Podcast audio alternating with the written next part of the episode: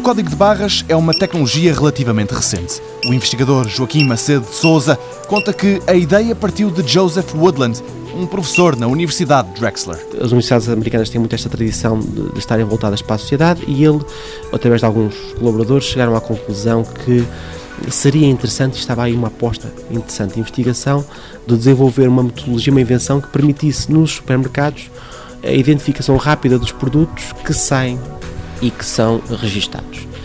Este senhor isolou-se numa casa de família na praia e andava à beira-mar a pensar nestes assuntos, lembrou-se do código Morse, dos pontos e dos traços e dos espaços do código Morse, estava a desenhá-los na praia e a certa altura prolongou o dedo nos pontos e nos traços e deu origem a este código de barras na praia, na areia, junto ao mar. A partir de traços e pontos à beira-mar, tudo mudou. Isto foi uma revolução que ainda hoje está em curso.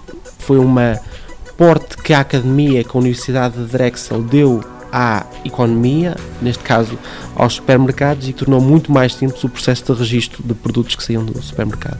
Foi de alguma forma visionária, porque o que está em causa aqui em invenção não é só os traços eh, mais finos e mais largos do código de barras, mas é também o sistema que permitiu identificá-los, que foi de alguma forma precursor do sistema laser. Agora, aos supermercados está a chegar a tecnologia do RFID, aquilo que se acredita que irá pôr um ponto final no reinado do código de barras. Joaquim Macedo Souza, da Universidade de Aveiro, sublinha que a substituição de tecnologias é um bom sinal. Quanto à investigação e quanto aos produtos e quanto às novas tecnologias, é mesmo isso. É um contínuo que se faz das mentes criativas e criadoras e, portanto, ainda bem que nada nesse sentido é perene, porque senão não faria sentido que tivéssemos cá nas universidades a continuar a colaborar e a contribuir para o desenvolvimento da sociedade. E por causa dessa investigação, nos armazéns das grandes superfícies, o código de barras já faz parte do passado. As mercadorias são agora identificadas por radiofrequência.